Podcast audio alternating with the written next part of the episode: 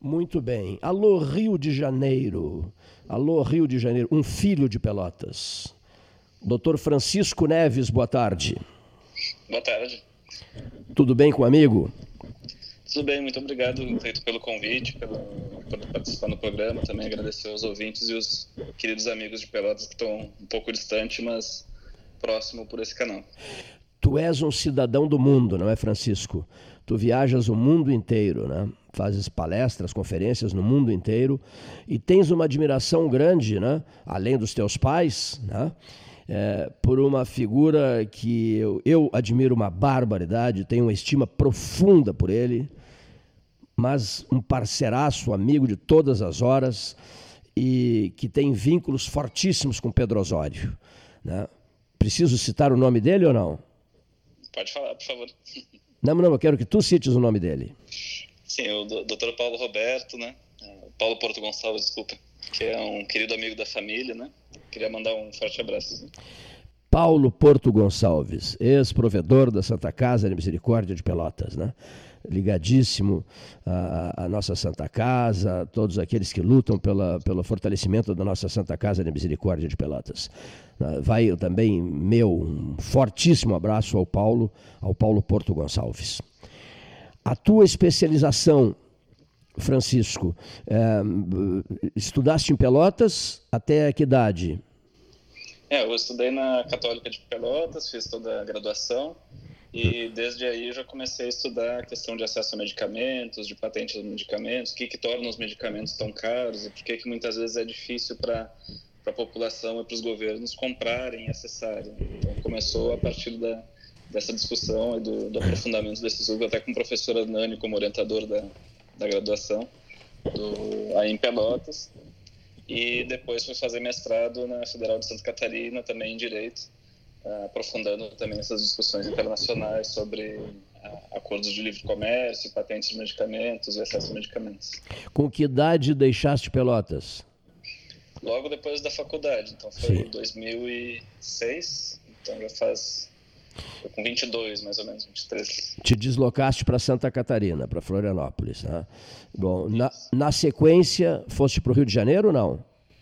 Exato, fui primeiro para o Rio de Janeiro, trabalhar numa ONG de AIDS. Sim. Uh, uma das, da segunda ONG de AIDS mais antiga do Brasil, fazendo um trabalho de, de superar barreiras de, de medicamentos para que tenha mais genérico para a população, medicamentos mais acessíveis para quem possa, para que o governo possa adquirir e que possa fornecer o acesso mais amplo para a população. Depois disso, eu fui para Brasília, fiquei seis anos uh, trabalhando no Ministério da Saúde uh, acompanhando principalmente discussões da, de cooperação internacional, acordos entre países e também discussões na, na Organização Mundial da Saúde, na, no BRICS, no Mercosul, sobre patentes, acesso a medicamentos e como tornar esses frutos da pesquisa, da inovação uh, disponíveis para todo mundo. E as andanças internacionais, Francisco? Esse, esse trabalho me permitiu principalmente por executar a parte de cooperação internacional, que eu pudesse apresentar alguns trabalhos em conferências internacionais, na Conferência Internacional de AIDS em Washington em 2012, uma conferência em Viena também ah, em 2013, muito relacionado a, na época aos medicamentos de AIDS, como fazer com que eles fossem mais acessíveis, estratégias que os países podem adotar para que a maior parte da população tenha acesso a esses produtos. Né? Bom, tu vens desenvolvendo um trabalho voltado também na, é, na questão dos medicamentos e, e, os preços dos medicamentos. A, a, a digamos assim, a, a, dificuldade que as pessoas têm para comprá-los, adquiri-los. Isso é uma das coisas que te angustia muito, não é? Exato, foi daí que começou o meu interesse na, na, nessa área. Na época eu fui olhar o preço dos medicamentos da Secretaria Municipal de Saúde, ainda em 2005, em Pelotas, e, e na época o tratamento, um dos mais caros que tinham para hepatite C era o interferon, uhum. interferon peguilado, e a, e a grama do, da medicação era mais caro que a grama de ouro. Então por aí a gente vê o, o absurdo que era da, do, do, alto preço dos medicamentos, que continua uma realidade pra, em muitos dos casos. Né? Fizeste estudos e mais estudos, né? É, para tentar é, achar uma saída, né? É, na medida em que é uma guerra, uma guerra pesada essa, né? A questão dos laboratórios, né? É, existe um lobby muito grande. Também existem áreas em que hoje eu trabalho mais ah, de forma mais próxima, que são as doenças negligenciadas são principalmente aquelas doenças que afetam populações mais pobres e, hum. e populações em que tem um mercado muito reduzido, que a, a, indústria farmacêutica não acha lucrativo investir em novos medicamentos, em novos tratamentos, como, por exemplo, doença de Chagas, a leishmaniose, também doenças que acontecem na África e em outros países, como doença do sono. Nessas áreas, e, e realmente existe uma lacuna muito grande de, de sequer de pesquisa, né? E de alternativas para esses pacientes. Né? Então a gente tem um paralelo muito claro até com a Covid, porque esse mundo que a gente está vivendo é o mundo hoje do, de não ter um tratamento para Covid, não ter uma vacina para Covid, é o um mundo que os pacientes de doenças negligenciadas, que ficam realmente eh, deixados de lado no sistema de inovação e de acesso, é o que eles sofrem todos os dias. Né? Então tem medicamentos ou, ou, tóxicos ou muito ruins, e com efeitos adversos ruins, ou, ou sequer existem. Né? Quer dizer, a, a Covid está na ordem do dia. E, e, há inúmeras outras doenças, e pessoas sofrendo, e pessoas indo a óbito, né? e, e as atenções do mundo estão exclusivamente voltadas para essa pandemia. Isso é uma pauta que também vem despertando o interesse de muitos e que vem analisando isso aqui no, no Salão Amarelo do Debate 13 Horas. Sem dúvida. Não, é um tema que, que merece muita preocupação, porque com, compreensivelmente a gente está focando muitos esforços no hoje, né? Sim. Mas a gente também precisa pensar no amanhã. Que, que vai, como vai acontecer o acesso a esses, toda essa pesquisa, toda essa colaboração que está acontecendo na área científica, né? A que preço vão ser esses medicamentos? A gente tem capacidade de produção para atender a demanda mundial disso, de vacinas, de medicamentos, né? A gente já tem algumas pistas, né? De que de estudos que essa medicação custa a maioria delas custa menos de um dólar para produzir. Só que por um lado muitos laboratórios já dizem que conseguem no máximo fazer um milhão e meio de tratamentos até o final do ano no caso de vacinas 600 milhões de doses de vacina até o ano que vem. Então é uma preocupação concreta de se pensar em alternativas para aumentar a produção. Aumentar a produção a gente já está vendo o desafio de adquirir máscaras né e respiradores e outros kits de diagnóstico né? Então imagina se a gente criar barreiras adicionais e tiver outras barreiras para acessar esses produtos. É essencial, né? Nessas tuas andanças em, país, em inúmeros países, é, onde, onde, é que tu encontraste problemas, os problemas mais graves, mais delicados, Francisco Neves? É, é sempre difícil de, de, de comparar, assim, mas o... Estivesse, né? País da África, na África também, atuaste na África? Sim, eu, eu, fui, eu participei de algumas missões de cooperação técnica com, em, em, na África, basicamente em dois países, em Moçambique e em Burkina Faso. O, realmente o cenário de saúde mais delicado foi na época realmente de Burkina Faso, em que tinha uma, uma prevalência, uma incidência, um número de casos muito grande de AIDS. Né?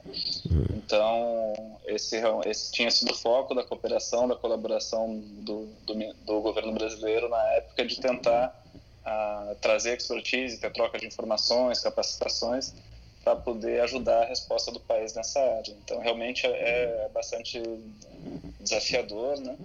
Inclusive vinculando ao Covid, né? Hoje teve uma matéria bem impactante, né? De que o, continente africano inteiro está tendo acesso a basicamente 400 mil testes. Só foram 400 mil pessoas foram testadas até hoje para Covid e é aproximado o mesmo número que o Brasil conseguiu testar, indo o Brasil tendo bastante desafio de acessar. Então, for pensar o continente inteiro africano, com todos os desafios do sistema de saúde, tem, infelizmente está tendo um acesso muito reduzido também ao diagnóstico. Então, é, é um desafio que não é só no Brasil e que é bastante dramático também lá. Né? O pelotense especializado em doenças negligenciadas, diante desse cenário caótico mundial por causa da Covid-19, o que diria? Esperava, passava pela tua cabeça que um dia tu enfrentarias, passarias por uma pandemia na, na, na tua juventude, tu és um homem jovem? Francisco é, Neves. Realmente não. Assim, não, né?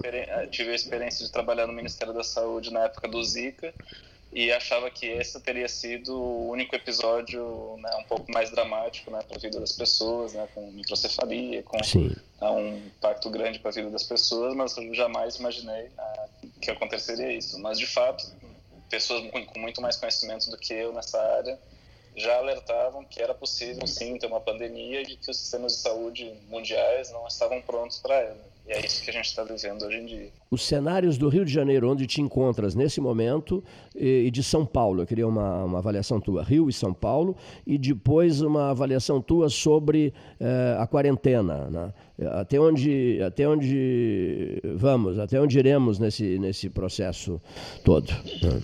Bom, não, não é a minha área de especialidade, o único que eu posso comentar é aproximadamente as coisas que estão nos jornais, né, de que uhum. realmente está no Rio de Janeiro tá, e São Paulo está sendo um, um, número maior de casos, né, e o desafio é que, infelizmente, a, a visão que eu tenho pela janela da minha casa é que tem tido uma, um relaxamento nas medidas de isolamento social. Né, no Rio? Isso, no Rio de Janeiro. Então, uhum. isso é bem preocupante porque pode sinalizar um novo aumento de casos, sendo que a parte hospitalar, pelo que está nas notícias, já está bastante comprometida, a maior parte dos leitos, né?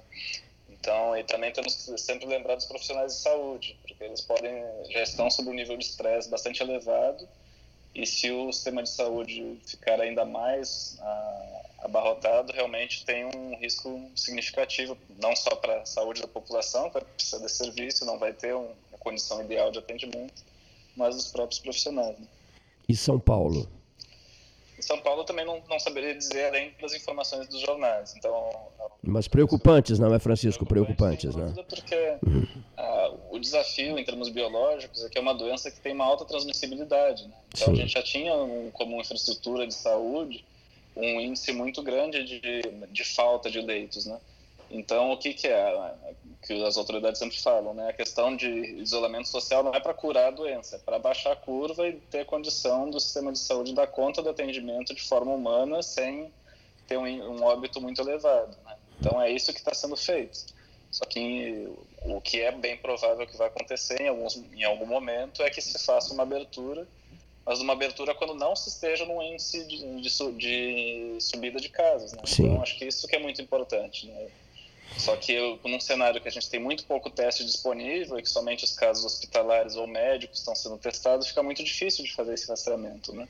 E quanto... Esse está sendo o maior desafio da resposta brasileira, eu acredito. Quanto maior for o tempo, digamos, dessa pandemia da Covid-19, mais preocupado ficas, né? porque tu cuidas das doenças negligenciadas. E tem gente projetando para setembro. Eu estava vendo alguns gráficos. Tem gente projetando a peste, a, a pandemia atual, uh, até, até setembro.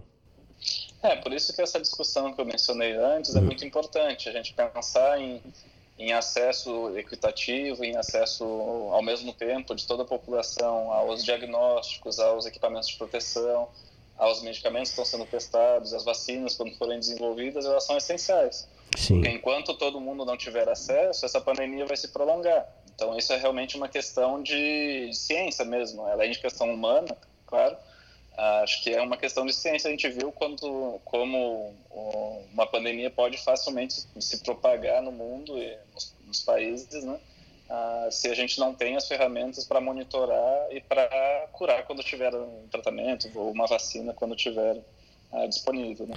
Bom, eu quero agradecer a esse prezadíssimo amigo, um filho de Pelotas, correndo o mundo, cuidando de doenças negligenciadas, filho de amigos meus, uma figura respeitadíssima. É impressionante que as pessoas estavam, estão esperando o teu depoimento, estavam esperando o teu depoimento, e eu quero já deixar dois convites para continuarmos essa conversa no decorrer desta semana ainda, mas bem no início do debate, do 13 horas. E segundo convite, para eh, que possamos contar contigo, as, as emissoras do Sul e Fronteira do Rio Grande do Sul, sob o comando da Rádio da Universidade Católica de Pelotas, no mês de, no corrente mês de maio, no dia 28, uh, da, uma da, da uma da tarde a uma da madrugada, mudamos um pouquinho o horário, não começará ao meio-dia, mas a uma da tarde, às 13 horas, começará às tre... o 12 horas cienti... as 12 horas científicas serão radiofonizadas a partir das 13 horas, no dia 28 de maio. E vamos querer ouvir o teu depoimento, a tua voz, os teus conselhos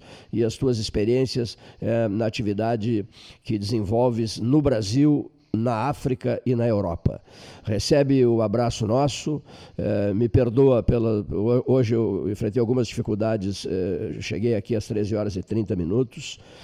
E, por problemas outros, e quero continuar contigo essa conversa, prezadíssimo Francisco, no decorrer desta semana. Será um prazer, Cleiton. Muito obrigado pelo convite. E queria valorizar esse momento de, de popularização desse tema, porque é um tema tão vital para a vida de todo mundo e é, e é, muito raro ter oportunidades de conversar com um público mais, mais amplo sobre essas questões. Então, muito obrigado pelo convite e pela iniciativa. Já está numa cartolina branca, anotado com pincel azul, um pincel azul escuro, assim, ó, doenças negligenciadas será uma das nossas pautas diárias, eu te prometo. Excelente, muito obrigado. Um grande abraço, meu amigo. Grande abraço. Doutor Francisco Neves, falando diretamente do Rio de Janeiro. Né?